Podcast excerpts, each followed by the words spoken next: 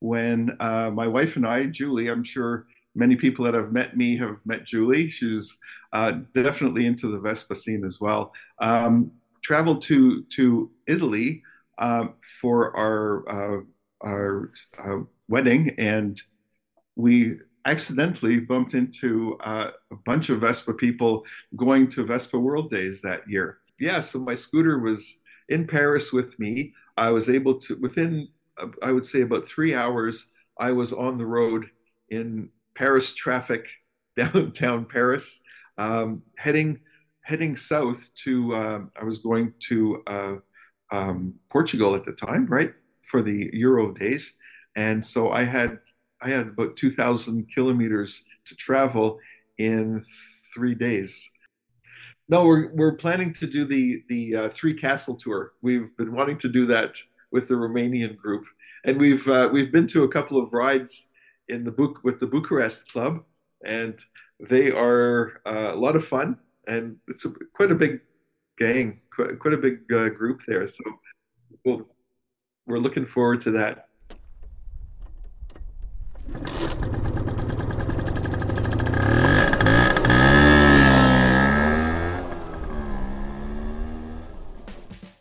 Herzlich willkommen zur nächsten Episode der Blechgedanken. Mein Name ist Guntram Engelhardt. Ich habe mich letztes Jahr aufgemacht, um Geschichten aus der Vespa-Szene zu sammeln. Wir haben schon sehr viel aus der Breite der Vespa-Szene erfahren. Letztes Mal hatte ich Dirk, Inja und Heike zu Gast aus Lübeck. Das war der erste Familienpodcast. Diesmal geht es das erste Mal über den großen Teich. Es ist ein internationaler Podcast. Deswegen ist das Ganze auch auf Englisch. So I want to switch into English at that point. My name is Guntram Engelhardt.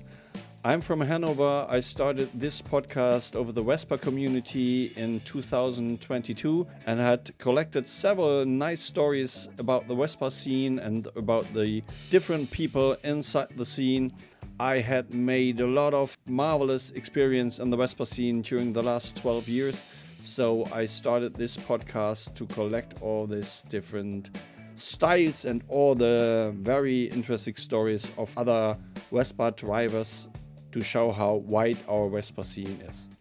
So, in this podcast, I start with the first international podcast. I had uh, Jeff Schneider from the Vespa Club Canada on the mic Jeff and I and his wife meet the first time at the Vespa World Days in Celle because I and Martin from the Vespa Club Hanover support them with uh, our own scooters so they could take part of the Vespa World Days in Celle on two wheels. Since then, we are in a very good friendship. I had looking forward to go to Canada the next year to the Vespa World Days, so What's about this event you will hear inside the podcast in this episode. We had a marvelous interview at the beginning of June. We talk about what's up in the Canadian Vespa community right now and in the last few years. Uh, we talk about how he got into the Vespa scene and why he loved Italy so much. Jeff told me which Vespa World Days was his first one and why he wants to bring the Vespa World Days to Canada in the future. And he gave us an outlook on why it could happen in 2024 now, what were the uh, difficulties.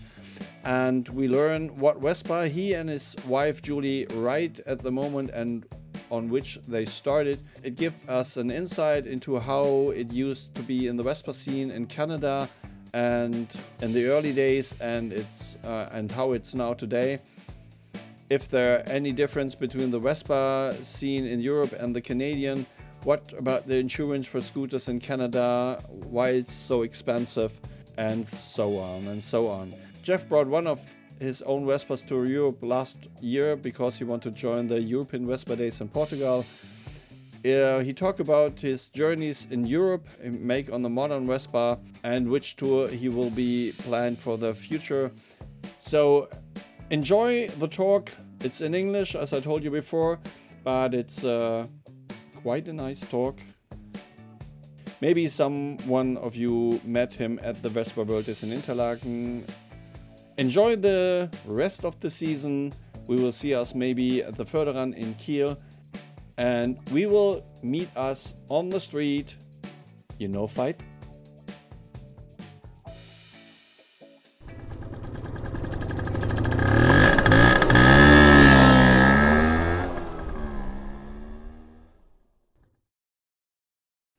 Hallo und herzlich willkommen zur nächsten Episode der Blechgedanken. Ihr hört mich jetzt noch in Deutsch, aber das wird sich gleich ändern, weil ich werde in Englisch gleich weitersprechen. Der Grund ist ganz einfach, ich habe schon angedeutet, ich habe heute Jeff im Interview mit dabei. Jeff ist der Präsident vom Vespa Club Kanada. Jeff heißt mit Nachnamen Schneider, hat also deutsche Wurzeln, spricht aber besser Englisch. Deswegen machen wir das Ganze heute in Englisch. Ich bin gespannt auf euer Feedback Und vor allen Dingen gucken wir mal, ob andere internationale Gäste es diesmal auch anhören können. Hello, Jeff. You're very warm welcome to you and thank you very much for spending this time for the episode of the Blechgedanken, the first one in English, uh, as I told you. I'm very happy and I'm very interesting in the answers you will give. Um, before we go deeper in, in the Vespa detail scene, um, please uh, give a short introduction to yourself about your Vespa scene or your Vespa life, um, not the Vespa journeys. Then we go uh, later on. So it's on you. Who are you? Where are you? And why are you a Vespa fan? Hello, hello, Guntram. um, so, um, yeah, I'm uh, Jeff Schneider and uh, Canadian uh, president of the Vespa Club of Canada. Um, I've been president for uh, two years now, and um, got into the Vespa scene uh, in 2014 when uh, my wife and I, Julie, I'm sure many people that have met me have met Julie. She's uh, definitely into the Vespa scene as well. Um, traveled to to Italy uh, for our uh, our uh, wedding, and we accidentally bumped into uh, a bunch of Vespa people going to Vespa World Days that year um, and thought it was such a great event that we wanted to plan to get to the next uh, event uh, the next year, which was going to be held in Croatia. So um, I had purchased a 1959 Vespa Allstate for my wife that year for Christmas. And um, although it was a beautiful bike, it wasn't the most reliable uh, scooter for her to to use to to ride back and forth to work. So um, from that point, we looked at getting uh, a second scooter, and at that point, we bought a Vespa um, 84 uh, P200, which was a little bit more reliable. And um, so, so started our journey into purchasing Vespas. Um, we currently have uh, eight Vespas. We have four modern Vespas, uh, GTS 300s, uh, GTS 250, um, and then from there we've got a uh, PX 150, which was a Canadian anniversary edition, um, and then a P200. The Allstate still is in the family, and we did branch out to a Lambretta. Uh, I have a TV 175, a 1964 TV 175. Um, we were um, before the Vespa uh, thing took over um, a good portion of our lives. We've been uh, we were very interested in Italian cars and anything Italian. Um, so we do have a, a few Fiats, uh, vintage Fiats as well in in the garage, um, which really um, are uh, I guess that started us into onto this journey. Um, since we've been to the Croatian uh, Vespa World Days, uh, we we started we grew the club here in, in Canada um, and started uh, some local clubs from from coast to coast, really, um, and that's still in the in the growing process. Um, hopefully, uh, after I've uh, you know moved on and and another president t- takes my place, that this will continue to happen. We've been trying to uh, uh, increase the number of people from Canada that uh, that would um, visit Europe and and attend Vespa World Days, um, and it's just being uh, it's been a little difficult trying to get people to travel that far um, with the costs and uh, and really the unknown of of doing something like that. But I, am sure guaranteeing that uh, once somebody does attend one of our events, that um, they will definitely plan for for future uh, events uh, to to attend future events. Okay. So um, that's kind of, I guess, in a nutshell, where where we are. Um, okay, um, we met the first time uh, in Celle in 2017, three years after you bunched into the Vespa scene. Yes, um, that's right. And you and you visit more uh, Vespa World Days at that time. Uh, you will be in Interlaken. Are you the only one from the Canadian in the last five years who joined the Vespa World Days or any events in Europe at that time? Is it? Yes, my wife and okay. I are the only two members that uh, have attended from Canada, um, which is unfortunate because they really are uh, a great way to to travel and yeah. and to meet people. And over the the past several years that we've attended, we have so many great friends that we've uh, that we've met uh, over the years, yourself included. Um, yeah. Remembering um, looking to, uh, we had rented two Vespas in Croatia, and we um, it was a lot of money, and the and the scooters were not in the most excellent shape. So uh, the next year, we were just wondering if somebody would, um, you know, be able to lend us a scooter or two. And uh, I remember you had stepped up with lending us two scooters, and yeah. um, we just thought that was amazing. And really, that that shows, um, you know, the community that we're that we're in here that people do uh, you know reach out and, and help others in the group yeah. so and we had a it, fantastic time in Celle.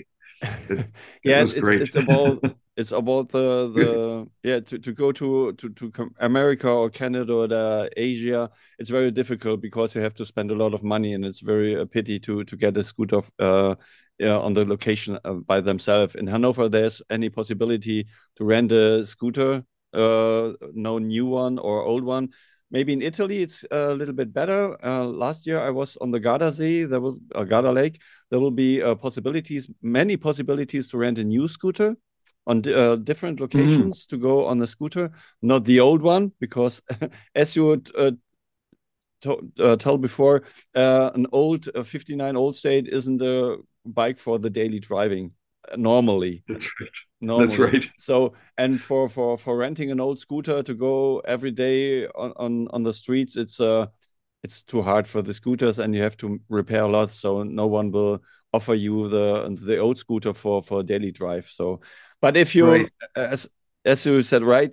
Uh, the Vespa community is quite uh, so really nice. If you come to to another country, and uh, if you if you want a scooter normally mostly you get one uh, as yeah. I told you, I, I was in, in, in, Berlin at the conference, and my talk was about this uh, love and passion, and I show the passion of why I'm in the Vespa scene and why I'm, I'm doing all this stuff, especially this uh, podcast.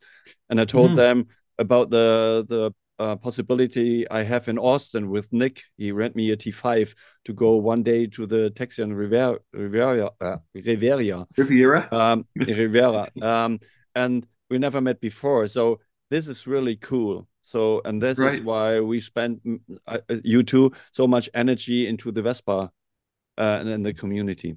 Um, uh, let us step uh, uh, backwards. So the community, especially in Canada, uh, Canada is a little bit divided in English and French area. Um, mm -hmm. I've never been to Canada. hopefully, I will come when the Vespa World Days ever will be there, um, or if I go on vacation with my family. So um, are there difference between the language and the Vespa scene, and how is the local Vespa scene or uh, in the area do, do do you live?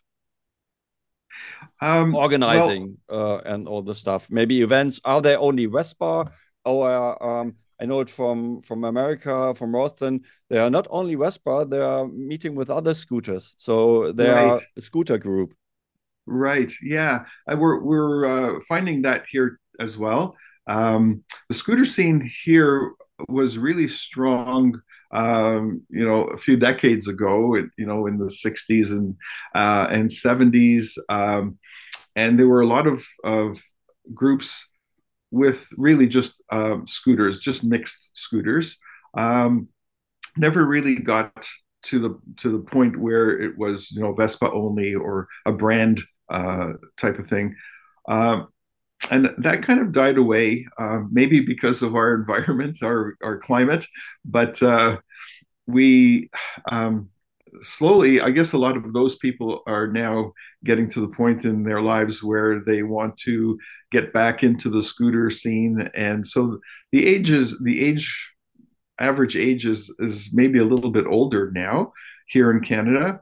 Uh, with a lot of the younger people um, maybe dipping a toe into the into the Vespa scene, but there's so many other attractions as well. But uh, we're trying to to grow that uh, the interest in in riding scooters here.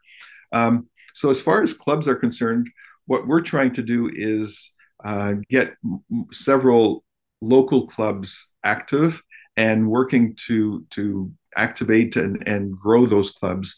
Um, a couple of things here as well that that are um, a little negative to uh, to riding a scooter is the cost for younger people to to get into it. Uh, Vespas are are probably the more expensive scooters that you can buy. Um, insurance is a big issue as well for young people. Um, and then licensing as well. We're we're into, we're starting to get more and more graduated uh, licensing. So uh, anyone who who doesn't have a motorcycle license can't ride a scooter in in most parts of Canada. Uh, every province is ha- every, every province has a different ruling on how how they um, uh, measure how what you can ride and and okay. at what age you can ride. Uh, first thing you, do, you, need to do is actually get uh, your license and um, in Canada, in most of Canada, except for Quebec, uh, you need a, a, motorcycle license to ride any size of uh, motorized scooter. So even a 50 okay. cc. Whereas in oh, Quebec, okay.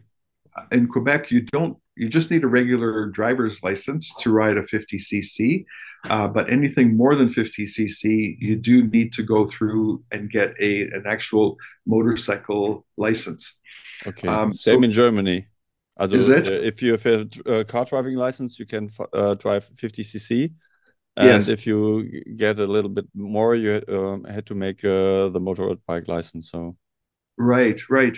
So um, it's it's a little bit different, and also the the distances here in Canada are quite large. So if you're going from one town, one city to another, you're looking at riding uh, a few hours and yeah. it's not really a, a big issue uh, most of the time, but it, it is a little bit different than in in Europe, where you can ride through, you know, several countries in an afternoon. Sort of Maybe the weather too. So uh, the Canadian yes. winter is a, a, little bit longer than in Germany. Yeah, Isn't yes, it? a little bit longer, a little bit colder here. I, am in Ottawa. I'm in the capital, and we are the coldest capital in the world. okay. Um, uh, one question to the costs. Uh, the same in Germany yeah. because the younger one um, um, hadn't enough money to to buy maybe a scooter. The prices for the scooters in Germany, uh, especially in Europe, rise in the last years. So when I started scootering in 2005 my uh, first scooter was a 50cc because I, at that point I had only a car license. Uh, I mm. had to spend 650 euros for the this one, and today there are uh, between 2,500 or three three to five uh, four four thousand euros uh, for the normal 50cc. So yes, um, and and especially the uh, P200e, as you told about that you own um, normally they between 3,500 euros. Um, interested in yeah. Germany, the um, the uh, insurance was uh, very less mm -hmm. instead of the car uh, uh insurance, but the right. the cost for the for the driving license uh, lies. Um, it depends on how many hours do you need uh, it's around about 1,500 euros at the moment. Um, which are the prices for at a Vespa at the moment um, in Canada, and maybe for the driving license or the car um, bike license.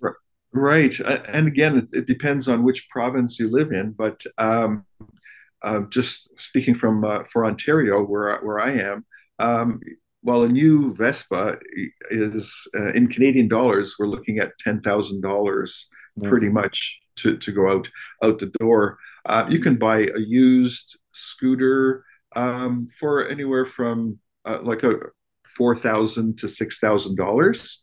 Um, but then, if you don't have a if you don't have a license uh, to take a course, that would be about six hundred dollars, um, and then your license on top of that um, would be actually license is not that expensive, but the insurance is.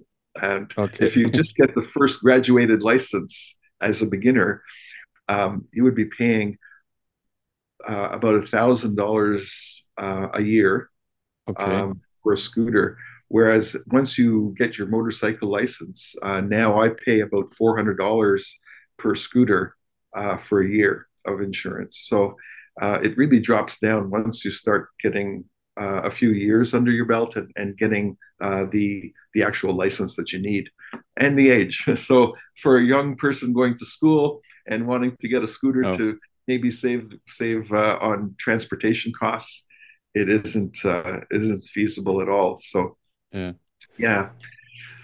Are there so are there clubs any... now? Oh, sorry. Okay.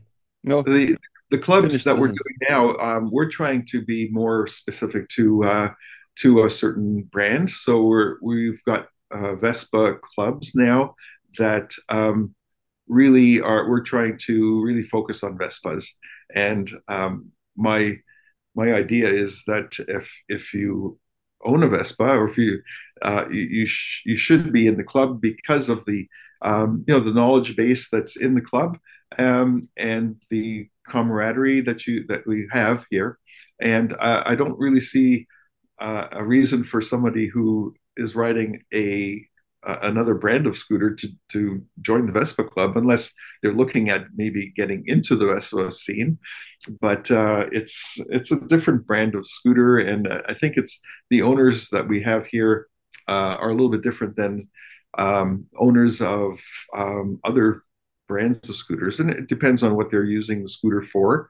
Uh, but as a as a hobby and as a um, uh, you know a form of you know alternate transportation, I think I think we have a different type of club when when it is just a Vespa club. Yeah. How many members? How many members are in your Vespa club in Ottawa? Um, we started with um, with a free membership, and we were up to about 350 members uh, uh, Canada wide. Um, okay once we started um, doing a little bit more uh, uh, promotions and needing to actually set up a, uh, a membership fee, uh, the numbers dropped to a, a little over 100. So uh, we have about 100, 125 paid full members of the Vespa Club of Canada. Um, the major areas we have are, are really Ottawa, um, Vancouver, Toronto. Um, and then we have some smaller clubs on the East Coast where the population is very low uh, in Newfoundland. And um, Montreal has a, uh, a club, um, different scene there because um, they have that, that, that license where you can, you can ride a scooter um, actually at 14 i believe is the earliest age that you can okay. ride one without with with just getting a, a, little test and getting a license for that. Um, but otherwise, a 50cc is is no different than riding driving a car. You, you don't need a different license for 50cc. So most of the people there uh, in the clubs uh, ride 50cc uh, scooters. So they're not really doing any big rides. Most of the rides are around town. They're doing a few little, uh, you know, uh, tour rides just outside of Montreal, that sort of thing. So it's a little bit different. Um, so uh, a lot of them, well, we have some members that are in the Vespa Club of Canada, but again, uh, there seems to be more of a uh, closed community there as far as Quebec is concerned and the language thing. So um, a little bit different. Uh, okay. Are there any any any connections to the American Vespa scene from the Canadian? Maybe uh, um, still a, a, little bit behind the border, or yes, there is. Um, not officially, but uh, we're very close with our American friends, and uh, a lot of uh, Canadians will visit. Uh, will go to the U.S. Uh, for you know Vespa rides and and that sort of thing. also during the the winter um, actually myself and a few of us have transported our our scooters down to the southern the warmer states for the winter and been riding down there. So yeah florida and uh, new orleans and, and those areas uh, where you can you can trailer your scooter in january through the snow and get to some warmer climates within you know 16 hours or so. And that's maybe two days driving. So not too bad. Yeah. Um, I, I, only was once in the US with this with the scooter. I can ride a scooter, and uh, in Texas, it's possible not to wear a helmet if you are over 27 years old. And right. Uh, as as as Nick told me, uh, as you are when you are ri riding a Vespa, uh, the police isn't interested in you and your bike. There's no you can do everything you want to. Maybe uh, bigger engine or other other tires, if you are it's, it's, it's equal if you do it, and no one. Yeah, that's right. They really they're they're almost invisible. People, police don't really uh, focus on on you know what we're doing with our scooters really. Uh, but, but the Canada? helmet thing that's that's a different story there. Um, several some states require helmets for motorcycles and other states don't require helmets, or it's up to you. Uh, and that's the uh, you know the American live free or die type of thing. Yeah. But um, in Canada, uh, you can't ride anything without a helmet. Yeah, Helmets same in Germany. Required. In uh, but in the Netherlands, you're allowed to ride uh, a 50cc without a helmet at the moment. Uh, maybe really? they will change the law. At the moment, you're you can do it without the helmet. And in right. Germany, till 1986, if you go on a, in Germany, there was a MOFA. Uh, you only drive 25 kilometers per hour. Uh, mm -hmm. At mm-hmm. that time, you don't have to wear a helmet. So they oh. changed oh. it in the end of uh, 86. Now you right. have, if you go on a bike with a motor, you have to wear a helmet. So wear a helmet, yeah. Um, if you you you wear several times in Germany and have have a look at the the German or European Vespa scene.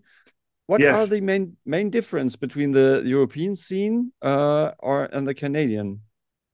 Well, I think I mean the European scene has been uh, it's it's definitely uh, have been, they've been around uh, as a, as groups for much longer, I, I think, and there is that um, tradition more of a tradition, I think, in Europe uh, for the, um, the Vespa communities to, uh, you know, it's generational. People uh, have been riding, and then their children kind of join the club, and and it's it's it's generation intergenerational like that. Where here um, we don't have that uh, that history, uh, I think, and and there isn't that uh, uh, that age that you know age groups like that. They're much much younger uh, clubs, and there isn't that tradition built in yet. Okay. Um, yeah.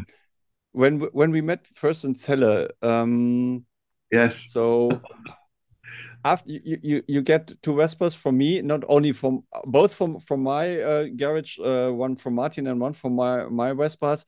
Um, yes, that's right that last last last year last year um, you come to Europe to the European Vespa. Yes. Um, and you take a Vespa with you, your own Vespa traveled uh, per plane to to Europe. Sh she's still here. Yes, uh, yes, it me, is.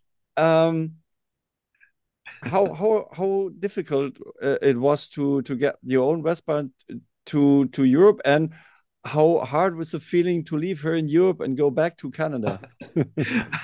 Very funny. Well, first, I, I do have to say when when you lent us the scooters in Celle, that was a huge thing for us.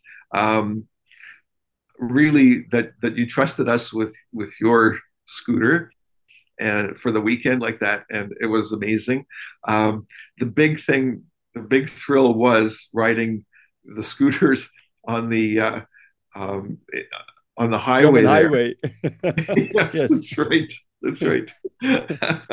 um, that was that was yeah, definitely a thrill. um, but you both managed it, so we, we sure did. We sure did. Um, that was great.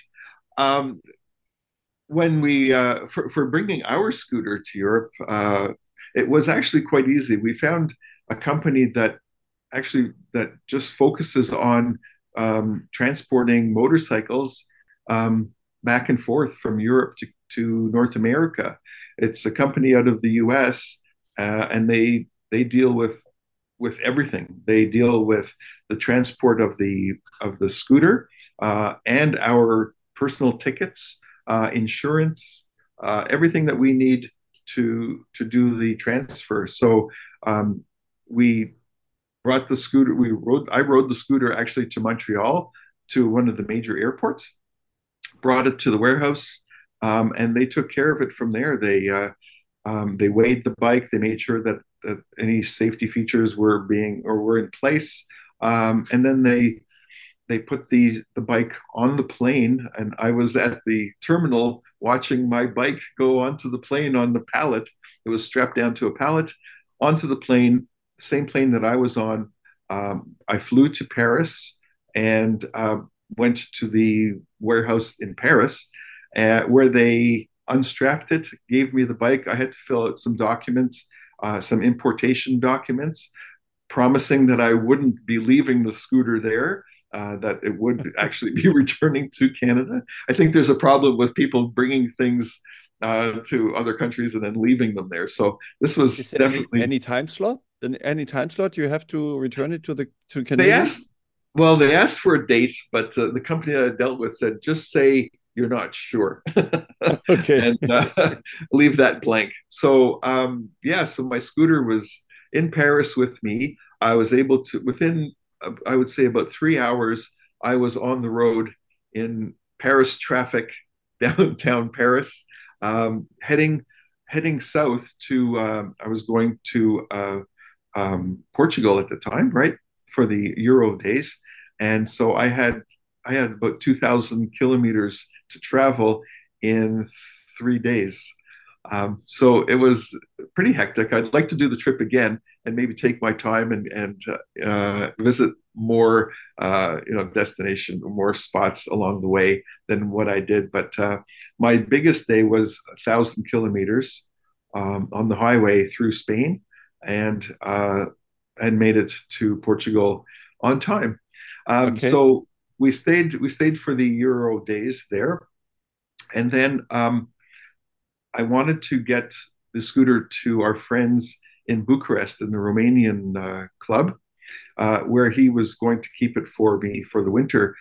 Um, and I wasn't able to get a transport truck to take it to Romania. So um, somebody, again, you know, from the Vespa community in Lisbon said that, that they wouldn't mind keeping the scooter um, for about a month because I, w- I had to fly back to Canada. And then uh, I wanted to return again in uh, about a month in, in September.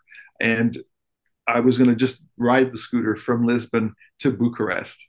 And so flew back to Lisbon uh, in about in a month after the Euro days. Um, got on my scooter and headed through again through Spain, uh, met up with some people in Italy uh, from the Vespa community, um, and then from there rode through Hungary uh, or Slovenia, Hungary, and Romania, and made it to my friend's place. Um, had a nice visit with them, and I left the scooter there for the winter. So flew home from Bucharest, and now uh, this year um, they're going to travel. They're going to be going to Interlaken. So the my scooter will be on a trailer, and uh, I'll meet them at uh, Lake Como next Wednesday. Pick up my scooter, and then we'll we'll ride into Switzerland um, on the scooter.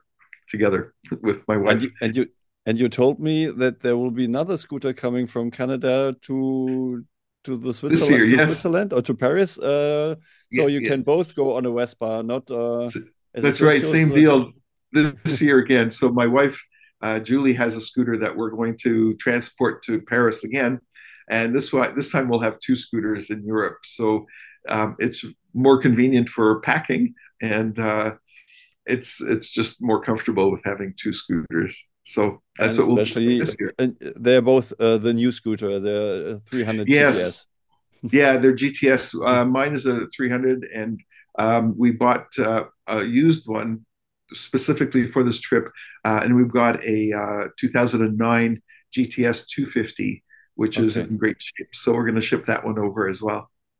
Uh, But uh, it is how, a how, thrill. Oh, sorry. Uh, how um how how high are the costs for for one for one way shipping uh One way shipping with this company um, was $1,300 US for one way. 13 okay one thousand three hundred dollars uh, for one way. Um, the insurance is about we're getting it for four months, uh, and that's seven hundred and fifty dollars US for the four months for each scooter. So, uh, and that takes care of the insurance and the and licensing. Although last year when I was there traveling through Europe on my scooter, I thought I would run into some issues with driving around with a Canadian Ontario license plate on my bike, but I wasn't stopped uh, at all ever to okay for for any checks or or to to see licensing or whatever. So there was really no issue, which was Okay. strange. two two two question you you you Yeah. uh you said uh, uh it was hard to go on a, a highway to Celle but uh when I think I'm going to with a Vespa through Paris the first time it will be a little bit more thrill wasn't it It was it was definitely much more. Even though I was on a modern Vespa versus your your uh, Okay. P200, uh, that was different. But um, in in most of North America, we're not allowed to lane split, so like go between cars on the highway. Whereas in Europe, that's I don't know if it's legal, but everyone does it. Uh, in, in in Germany, it's a little bit harder. In in France or in Italy, it's normal. So as I told, Right. it's an Ita Italian way to drive, uh, especially on the traffic traffic uh, lights. Yeah, in Italy they go forward in the first line. In in Germany, there will be much more car drivers uh, spelling on you Yeah. if you did it. So um, yeah, it it depends, here- but it's uh, uh, uh, it's a little bit uh, and um in okay the the way the motorway to Celle is uh not the normal motorway like uh, if you go off the German autobahn where the turbo speed right. uh, cars Right. are racing uh on the left side in in in, Right. in France and uh, especially Netherlands there are speed limits so it's uh, a little Hmm. bit peacefuler than in Germany if you go on the autobahn so Right, right. Yeah. Well, the autobahn was definitely uh, interesting. yeah and the and the second question second question um you you are talking about f going from Paris to to Portugal in three days uh and uh, back from Lisboa to uh to Hungary uh are Hmm. you ever had made these longer trips before on a Vespa I know you are driving a motorbike too uh it's Right. easier go on a you told you, in Canada there are uh, if you go from main uh, a bigger city to a bigger city there are more kilometers to go than in Germany. So Right. did you before?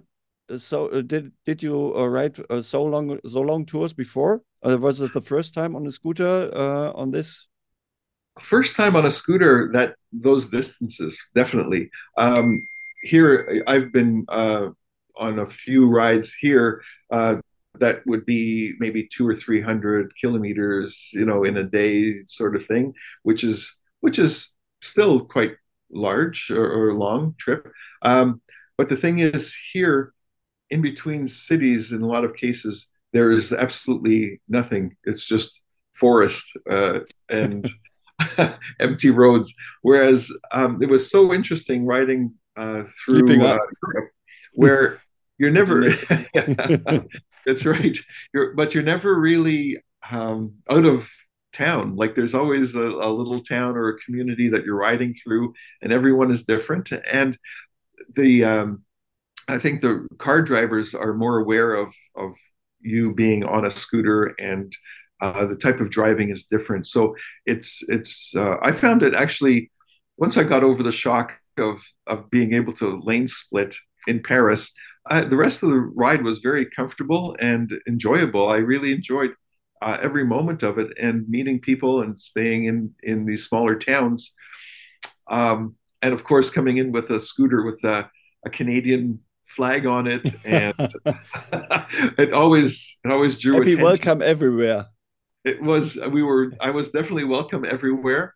Um, I was uh, um, I was uh, approached in in uh, in Hungary by someone a, a, a, traveler in a car that had spotted me noticed me going down the highway. And i think we passed each other two or three times because he had stopped for gas or coffee or something. And he noticed that i was riding my scooter and it looked like i was from canada. So he approached me and uh, wanted to have a chat. So he uh, he offered to buy me lunch and uh, and we sat down and, and had a chat for an hour and before I had to take off again. But it was uh, it was like that pretty much um, all throughout my trip, where people just uh, uh, were approaching and and trying to understand you know why why I was doing where where I was from and why I was dri- driving a scooter like that. Yeah. So it was a lot of fun.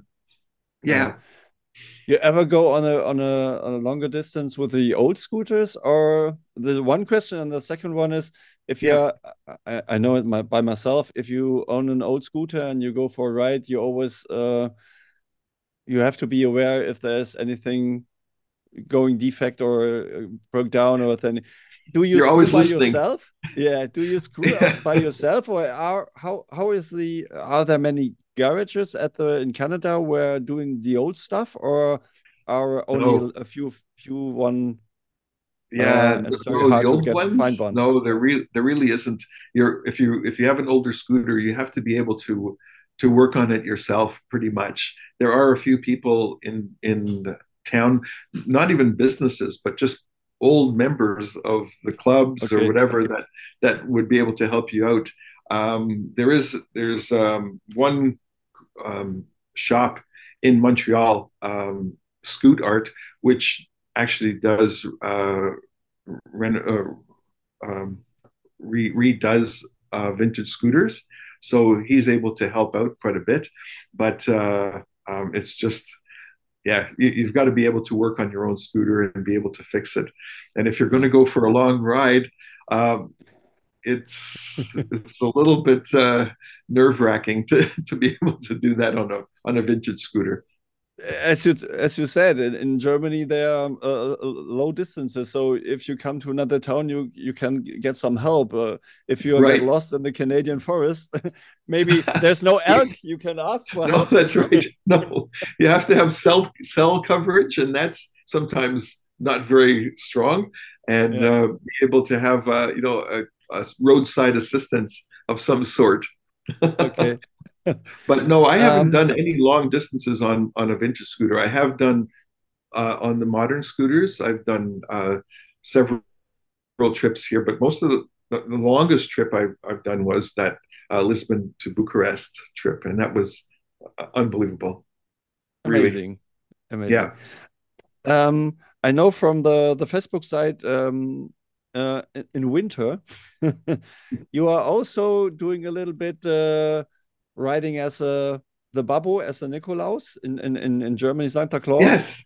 For, yes. for good reason. Like we we did uh, when you started in in Canada, and uh, how was the response from the from the audience or from the citizens around you?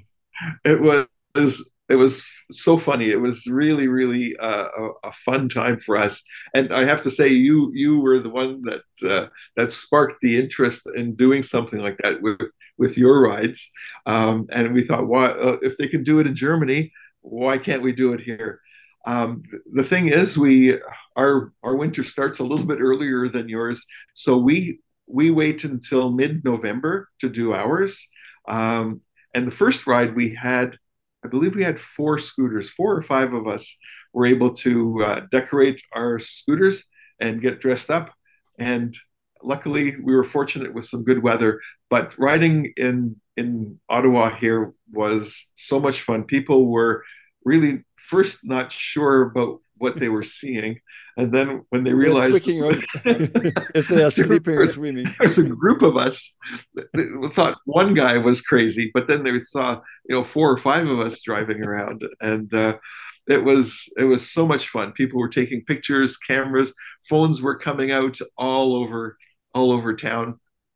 Um, and we uh, we were raising money for um, the Children's Hospital uh, of Ontario here, which uh, is always trying to you know raise money for um, for the for the hospital to for new equipment and that. So it was a good cause, and uh, we've continued to do that every year since then, uh, and been raising raising um, a little bit of money, anyways, and helping out as much as we can. And we try and stop in at the hospital, but with COVID, we've we weren't really allowed to go into the hospital, so we would we would park outside, and and there were a bunch of children waving to us from the windows, and uh, and it was a, it was just a great fun time. And we've been lucky with the weather uh, every yeah. year so far. Uh, so yeah. So I have to yeah, thank I, you I, I, for starting this. um, I, started in Hanover, but I was influenced from the the uh, Blechfelter in Cologne. They started a, a year before, I think, uh, and um, I, I saw them on uh, saw them on Facebook, and I said it's a marvelous idea. So we have to to make it in Hanover in the north, uh, also for for the good reason. So um, right. So it wasn't wasn't an idea by myself but okay. uh, there, at the moment in Germany, there are many other clubs uh, since uh, two or three, four years doing uh, their own right. especially Vienna uh, do a bubble run, um, and mm. They get them more and more in, in, in Germany. So um, it's quite quite nice because, as you as you said, there are so many people looking around, and if they see a, a group of scooters dressed like a an elk or um, hmm. Nicholas or, or St. Nicholas. you, they always smile. They always oh, smile, absolutely. and you are going through a, a, forest of of smartphones. Um, right. And uh, interesting in Germany, and especially in Hanover, the the citizens, um, especially the uh, the government, is so positive about this event. They support us since two years as much as we like. So we have a good brand installed in, in inside for the Vespa Club in in, in our city. So it's that's quite great. nice. Yeah. Yeah. Yeah. Yeah.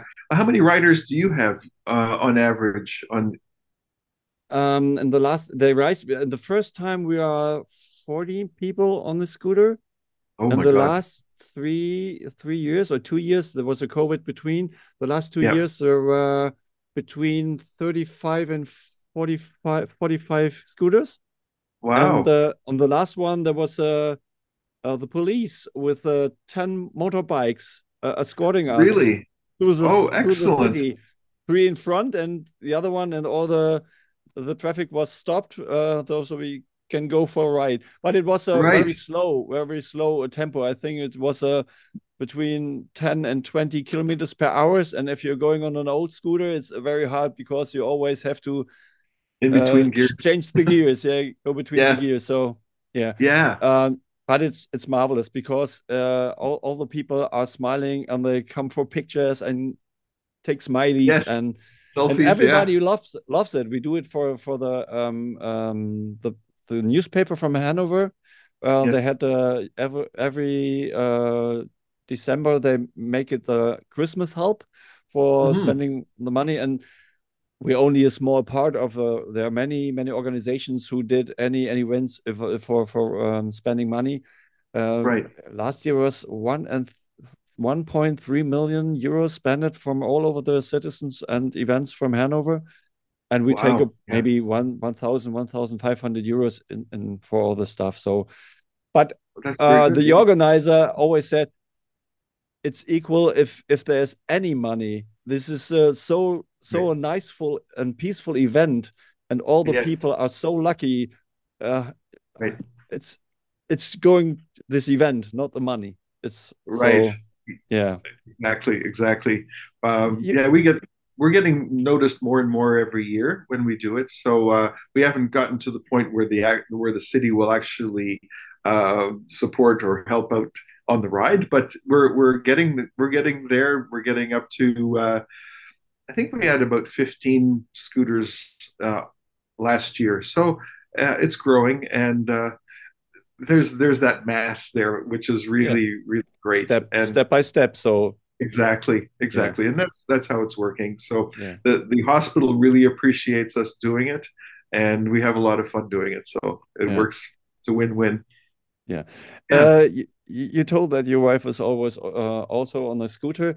Um, is it much more easier uh, to understand your passion? Uh, did she support you in the organizing for the or the, to, to be a, a president of a Vespa club? Uh, you have to spend time for the job. It's not for money. It's only for maybe for honor or for better karma or if you like it. So right. uh, sh sh- she go through all the stuff you do. So it's She's a huge a huge supporter of the club of my, of my uh, work that I do uh, for the club, and she actually has been doing a lot of work with the uh, the newsletter that we're that we put out uh, every month or so.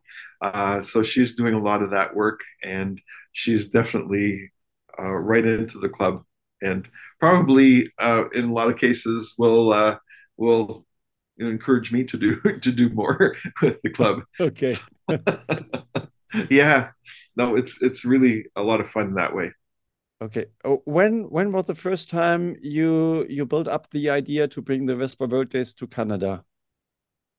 Uh, which time you decided uh, it's so so marvelous event in Europe, we have to to bring it back to oh, to Canada oh, and the first the first uh, event that we were at when we were in in okay. Croatia. I said we, we've got to do this in Canada, and um, at the time, actually, we met uh, Martin, the uh, the president at the time, and uh, we had a long chat about it, and and that was his his view on on uh, actually because it's a world club. He said, you know, we really should have the event everywhere in the world. We should try and move it around so that that it, it really is truly a world club. And um, we kind of joked at, about it at the time because our club wasn't really uh, uh, ready. We weren't uh, uh, able to to do anything like that to that scale. So it was more of a joke, but it was definitely an idea. And uh, the last the years after that, it always seemed to pop up in in our conversation, Martin and I, when whenever we met, and uh, we put it forward. Um, probably, I think it was in 2018, and um, at the AGM, and um, it was scheduled to go in 2022. Um, and then what happened was uh, COVID uh, hit, and uh, all of the uh, all of the Vespa World Days were postponed and moved forward a year. Um, so then it was uh, we were scheduled for 23 and then 24. Um, and since then, um, there was a change in in uh, leadership. The president, there was another vote, and we had a new president in, um, and we discussed it. And it was, I think, maybe not the idea of what what wanted to or what they wanted to have happen, but um, there was a lot of back and forth on on whether or not it would be feasible to do it. And um, I was um, hopeful that we would be able to to continue to plan for it and uh, started organizing for the event. I had uh, a location chosen and I had people working on on uh, organizing events and things. Uh, um, and then I was um, trying to get, I guess, more support from the club, from Piaggio, from from anyone that would uh, would help out. And um, I was told that I that maybe I should kind of wait and not promote it. Um, and then um, I had a phone call from the president, the current president, um, and just he said that uh, it just wasn't going to be supported. So um, you know, he was very sorry, and things changed, but uh, they weren't going to support it, and he was in a bit of a challenging position as well. So um, I thought, well, we could still have an event, um, but uh, in the weeks, days, and weeks after that phone call, I, I decided that maybe maybe we just stop and and rethink about what we want to do here in Canada. And uh, and um, we'll be in uh, at the meeting next week uh, in Interlaken, and I think we can discuss further about you know where the club uh, goes from here. You know, uh, do we do we just have national events? Do we have a world event, or do we have uh, you know different continents having events?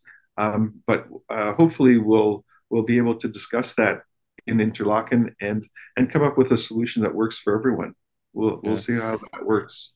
When it comes from an idea to the more to reality, did you know how much work you have to spend on to make this great event? and and which yeah. size it would be planned for and and in, in Celle there were 4500 i don't know how much there will be in Interlaken, maybe the same numbers of, of scooters or 3,500. Yeah.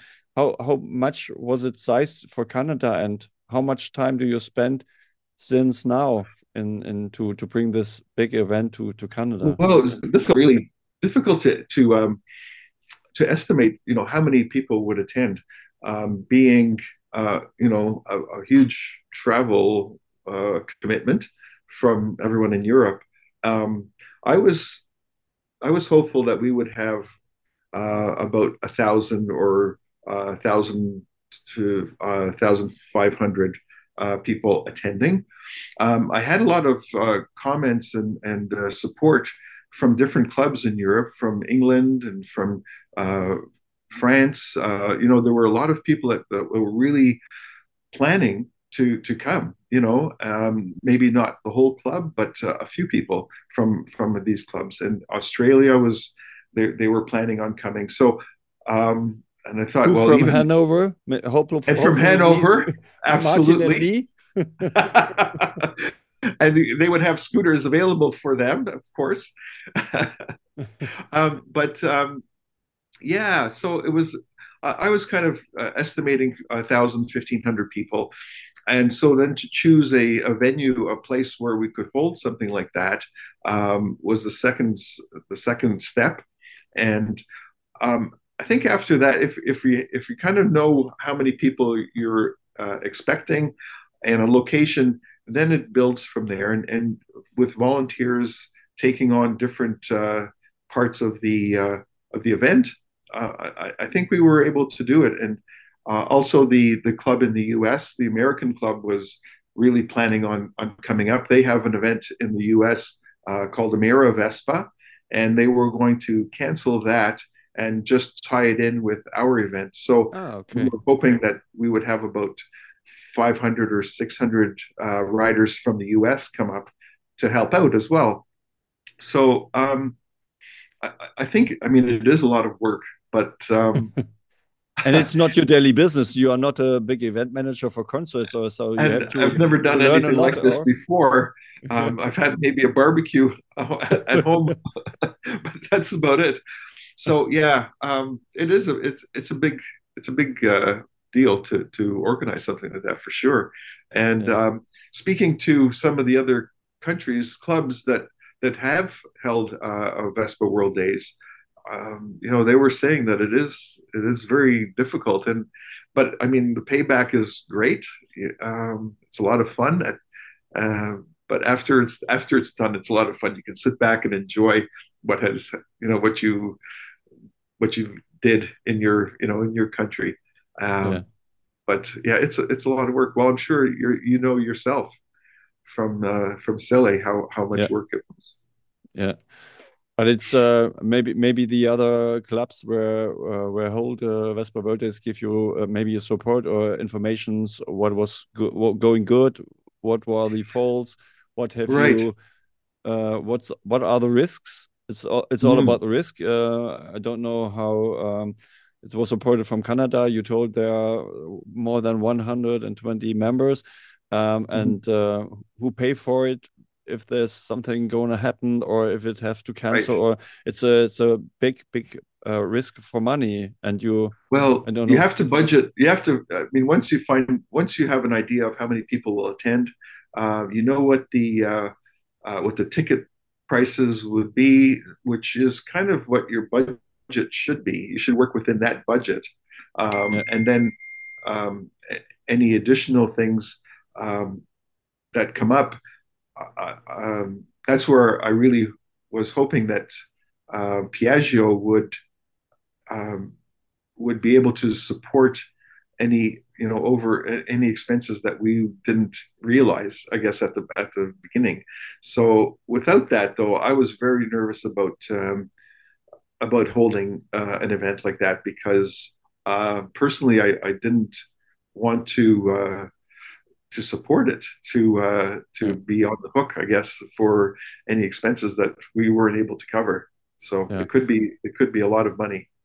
Are there any companies around your area or Canada supporting with uh, merch or money, or this is very difficult um, because it's a special group of people? So it's uh, yeah. for the marketing, it's not the target group as well. So right, and the thing is, uh, you uh, Piaggio doesn't really, they want to be the sole sponsor and uh, they don't want competitive items or competitive people being at uh, supporting the show. So it, it kind of kind of reduces the number of people you can approach uh, to support. So um, yeah, there were there were a few things that uh, that we need to kind of discuss, uh, especially maybe in Europe. It's easy because there are a lot of support, support. There's support from you know companies like SIP and, and all of that. And we we don't have that here, so um, it's a little bit more difficult. And even the uh, we don't have a lot of Vespa dealers in Canada, um, mm. so it, it's yeah, the club would really be on its own to support yeah. like that. When you when you talk to the uh, European clubs um, about uh, doing it in Canada, the solution for the scooters will, will they bring their scooters uh, to Canada like you do to Europe or a lot of people were interested in doing that. Um, okay. Or are uh, there any solutions to to rent a scooter uh, enough scooters in Canada if they join thousands of people very difficult. no no. I know of one one company actually in Montreal that rents Vespas scooters um, probably more, more, mostly Vespas, but they're all 50 cc, and uh, it would be a, a, long journey from Montreal to where I was planning on holding the uh, the event. So uh, that would be a little bit difficult. But a lot of people were uh, very interested in actually shipping their scooter, like I did to Europe. Um, and I was uh, working with the company that I used to ship mine to Europe to work on a uh, uh, on a, a, some sort of a, a, deal for Europeans to ship their scooters here and, and back. Uh, they've done a lot of work actually with the BMW Motorcycle Club, uh, where they shipped uh, European bikes to the US um, okay. for these events. So they ha- they do have the ability to do that, um, and uh, it's it's uh, like for me going to to Europe. Um, I could go and rent one for a couple of weeks in Europe, and it would cost me about the same as well going one way anyways yeah. with my scooter yeah. yeah. so but then you have the you have the, uh, comfort of having your own scooter That's with true. you and you have that uh, that uh, that great feeling of being able to ride a scooter in a different on a different continent your scooter on a different continent yeah. that's, that's a lot of fun I keep my fingers crossed. I'm looking forward to join Canada with the Vespa birthday. So we will see. Yeah. I, I, wish you all the best for the for the uh, talking uh, in Interlaken, and we will see. Thank you. Um, you, yeah. you you drive a motorbike too. Um, I do. Normally, we we had met in uh, Hungary at the Balaton, but before you you make had an accident with your motorbike. I um, did. Two two questions. Um, you start maybe with a motorbike. Are you still going on a motorbike, or you you choose a scooter because it's more fun. Um, and how was uh, the the accident affect yourself? Uh, maybe you change your behavior on a on a scooter or a motorbike driving. I I still ride my motorcycle, um, and I do some long trips with uh, with the motorcycle, and my wife as well. She rides the motorcycle uh, as well. So we've done some some really major trips on that. Um, as far as my my accident is concerned, um, it I don't remember anything about it. It's very okay. strange. Um, I was in uh, West Virginia in the U.S. on a beautiful country road, and I would say that um, you have to uh, uh, doing a long ride like that. You you should definitely take breaks. Um, you should keep hydrated. You should drink a lot of water, yeah. and keep your eyes on the road and not on your GPS. And that's all I, that's all. I have to say about that. But um, um, it was at the end of the day. It was getting late in the afternoon. I was really hot. It was very hot. Um, and I, I wear full gear when I'm riding my motorcycle, which is funny because I don't really wear a lot of gear when I ride a scooter. but um, full gear, so it was very hot, and um, it was around 4:30 in the afternoon, and I don't remember at all. Um, the okay. police report says it wasn't. There was no no nothing on the road. It was a straightaway. It was straight. It wasn't a curve. It wasn't anything. I wasn't speeding. Uh, it just I don't know what happened, but I landed up in the hospital in West Virginia for a couple of days. I had uh, uh, a few issues. I had a collarbone uh, nine broken ribs, uh, lacerated spleen. Um, I had a few few things gone wrong, but um, I was uh, I was in good spirits. Julie flew down to take me home. I wasn't able to fly because of the punctured lung, so we had to rent a car and drive home two days, uh, a two day drive home with nine broken ribs. So that was very uncomfortable.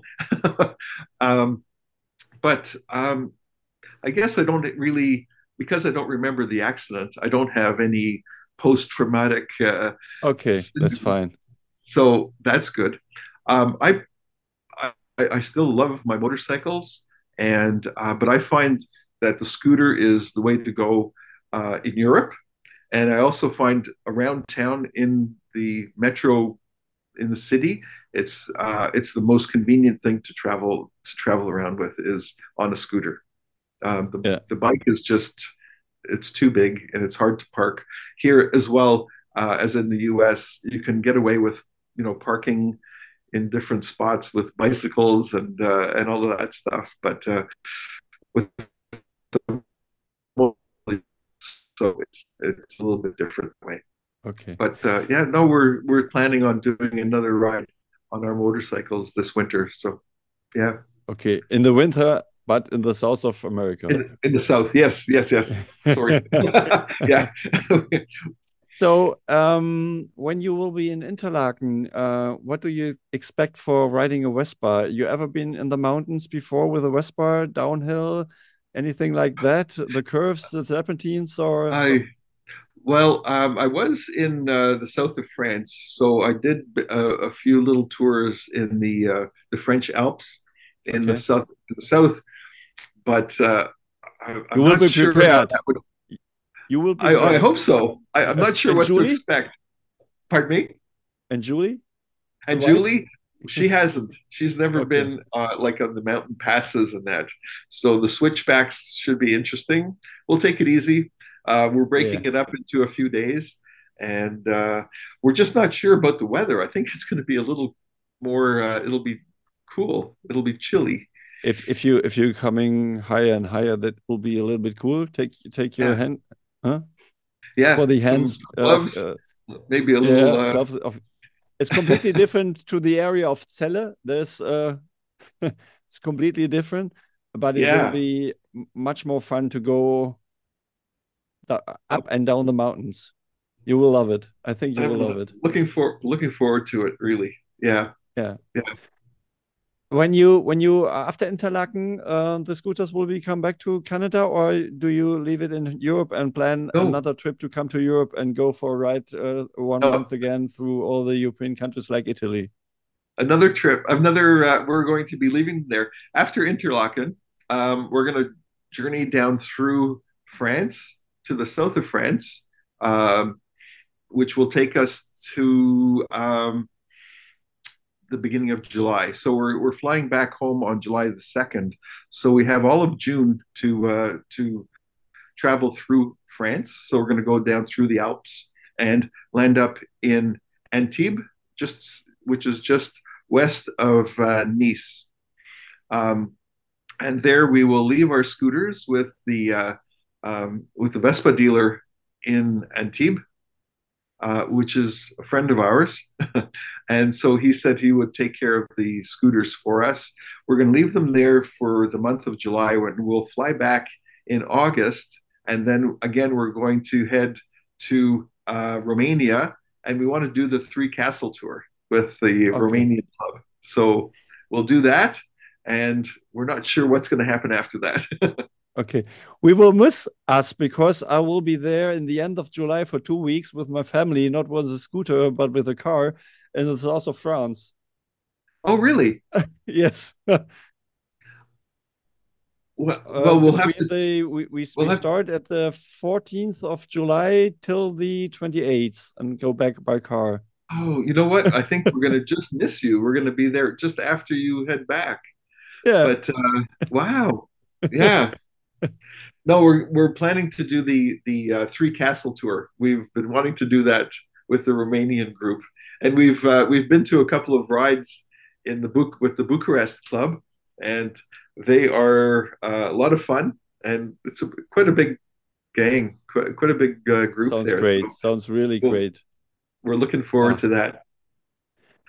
um. So, so a little bit. I have the most mostly questions I've I've asked, uh, and also the between questions.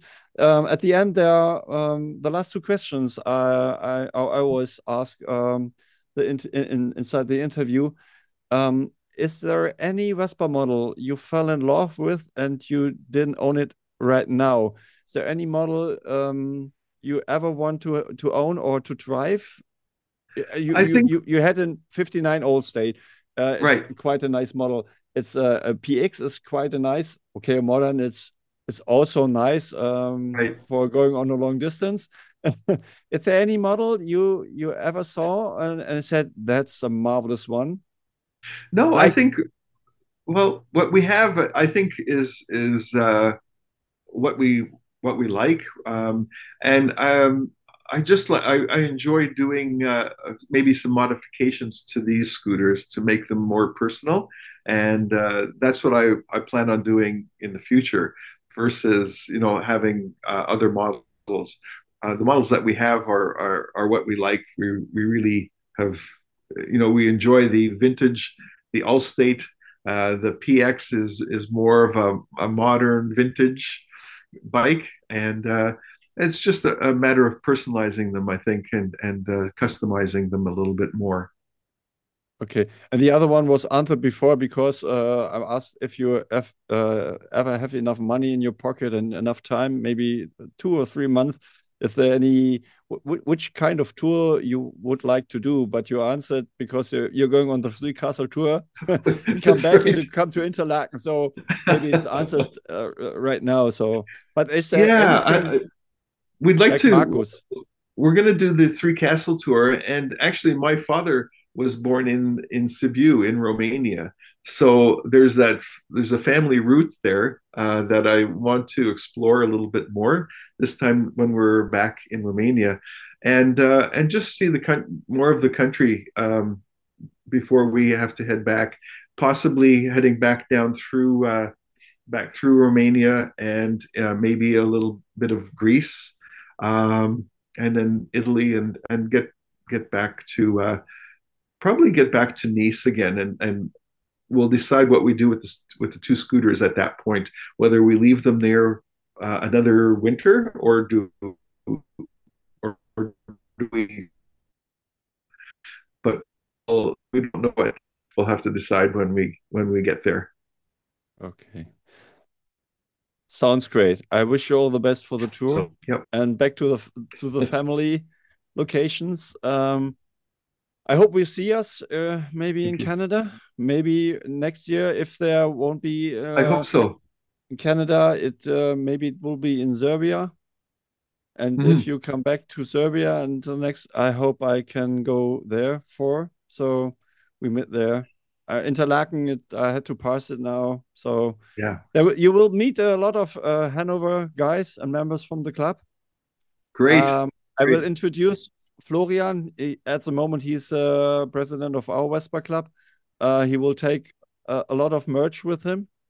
Mm -hmm. So you have uh, to swap, Great. Uh, and he he shall bring you uh, a stuff for myself. So he will join. Well, we're we're we're we're planning on bringing you a little bit of maple syrup.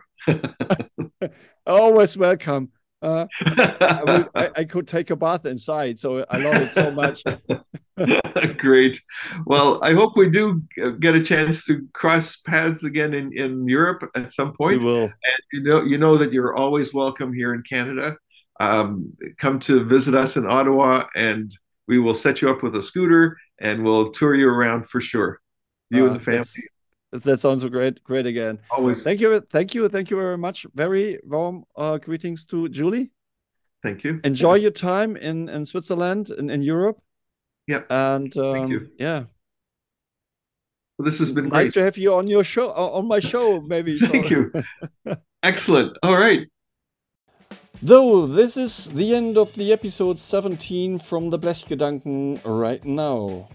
I hope you enjoy this first international episode and get a deeper view into the Canadian scene. And I keep my fingers crossed that in the future there will be Vespa World Days in Canada. And I'm looking forward to join Jeff and his wife and all the members of the Canadian clubs on uh, two wheels by myself. Now I will switch back to German. Ja, Da sind sie schon wieder vorbei, die 17. Blechgedanken. Ich hoffe, ihr hattet eine Menge Spaß. Ihr habt das ein oder andere erfahren, was ihr vorher noch nicht wusstet. Die nächste Episode, die Episode 18, werde ich mit Stefan Rohleder aus der schönen Eifel durchführen. Der ein oder andere wird Stefan bestimmt kennen, wenn er mit seiner Faro Basso, die durchaus ein bisschen mehr Bums unter den Backen hat, durch die Gegend fährt. Ich habe äh, Stefan das erste Mal in Pforzheim kennengelernt bei der dortigen Vespa Rallye. Er ist mir sofort positiv aufgefallen. Liebe es, wenn angenehm verrückte Menschen sich so in dieses äh, Thema und in dieses Hobby reinknien. Ich bin schon total gespannt, was er uns alles zu erzählen hat, seine Einblicke rund um das Thema Vespa, rund um die Veranstaltungen, die er auch gerne mal in Italien fährt. Seid gespannt, ich freue mich auf jeden Fall. Wir sehen uns auf der Straße Fight oder am Mikrofon. Ich freue mich auf die nächsten Blechgedanken und vor allen Dingen euch mal wieder live und in Farbe zu sehen. Leider hat Interlaken bei mir ja nicht geklappt, aber ich werde auf jeden Fall beim Förderern in Kiel sein und auch beim Heidetreffen. Wer mich dort ansprechen will, tut das gerne. Ich freue mich auf euch. Ich freue mich auf weitere Geschichten. Bis dahin, euer Guntram.